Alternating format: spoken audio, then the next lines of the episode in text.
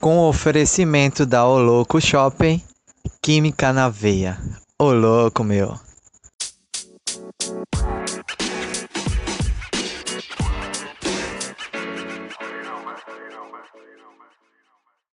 Salve pessoas e pessoas! Vamos para mais um capítulo desse podcast Química na Veia, para vocês ficarem aí sabendo tudo, tudo, tudo sobre ligações químicas.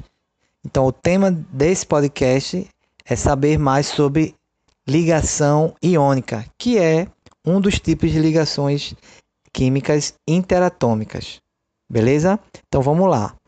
O que é que a gente pode entender sobre ligação iônica? O próprio nome ele ajuda a gente a já ter aí uma percepção do que vem aí. Se a gente está falando de ligação, a gente já viu que ligação vai ocorrer entre átomos para poder formar substâncias, certo? Então, se eu tenho ligação iônica, esse tipo de ligação vai, vai me dar a formação de uma substância iônica. E esse nome iônica vem de íons. Então, aí eu vou formar íons, né? Que podem ser de dois tipos: cátions ou ânions. São os dois tipos de íons que a gente tem. Qual é a diferença entre eles? O cátion, ele tem natureza elétrica positiva. Por quê? Porque ele tem uma tendência de perder elétrons.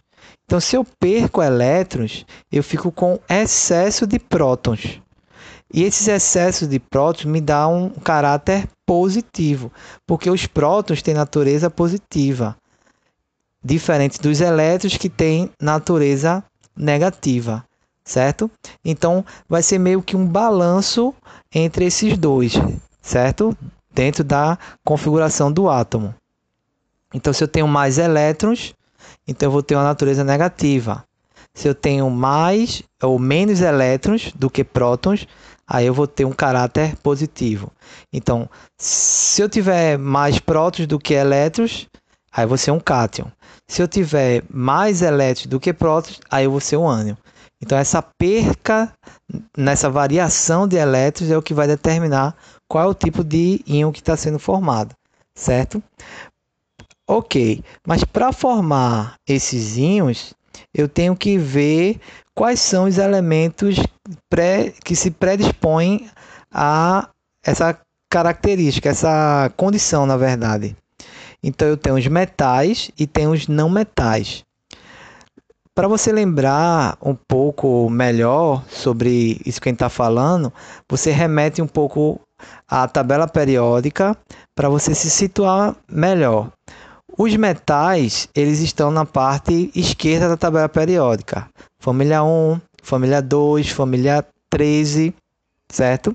Esses são os metais. Aí a gente está falando dos representativos, ok? Já do outro lado, na parte direita, aí você vai ter os não metais. Aí eu tenho família 15, família 16, família 17, ok? Então são exemplos aí de quem são esses é, elementos né? não metais e metais. Por que, é que eu estou falando disso? Porque são eles que vão protagonizar esses tipos de ligações. Então, para que ocorra uma ligação iônica, eu vou ter que sempre ligar um metal com um não metal. Ok? Então é assim que se forma uma ligação iônica. Eu preciso que eu tenha um metal se ligando com um não metal. E por que isso acontece? Porque os metais eles têm a tendência de perder elétrons. Perder elétrons e, se, e formar cátions. Porque é aquela questão da regra do octeto.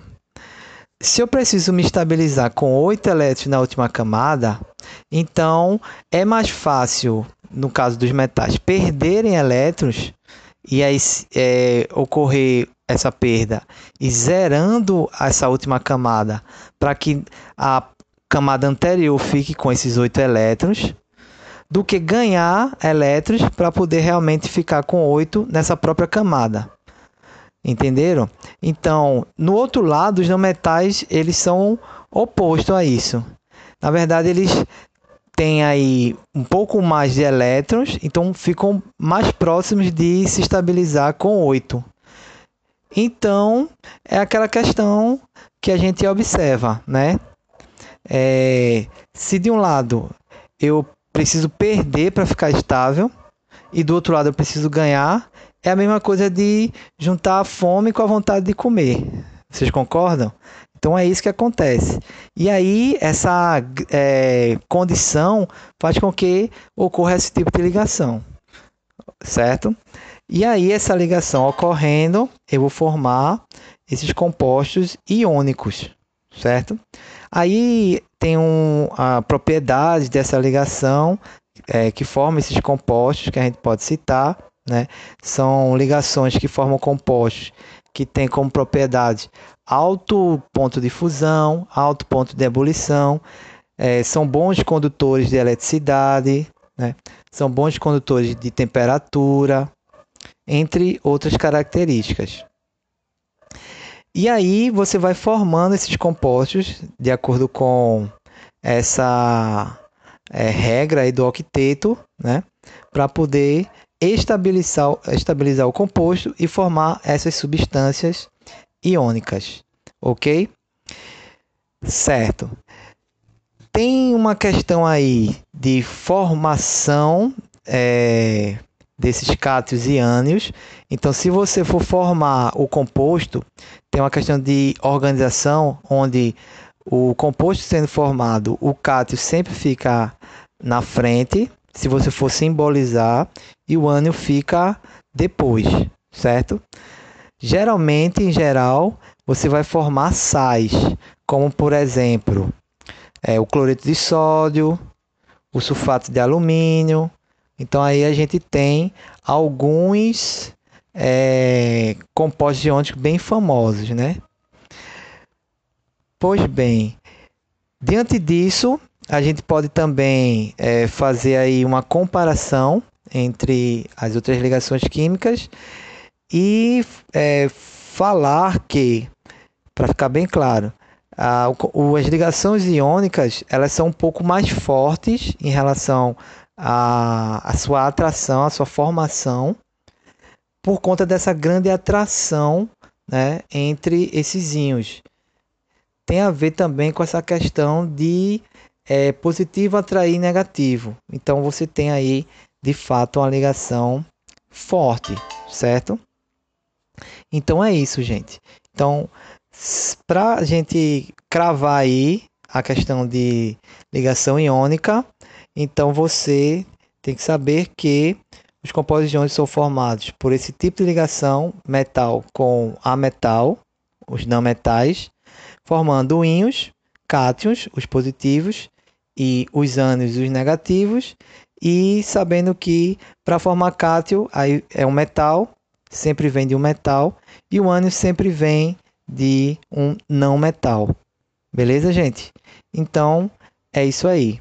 Show de bola e vamos prosseguir.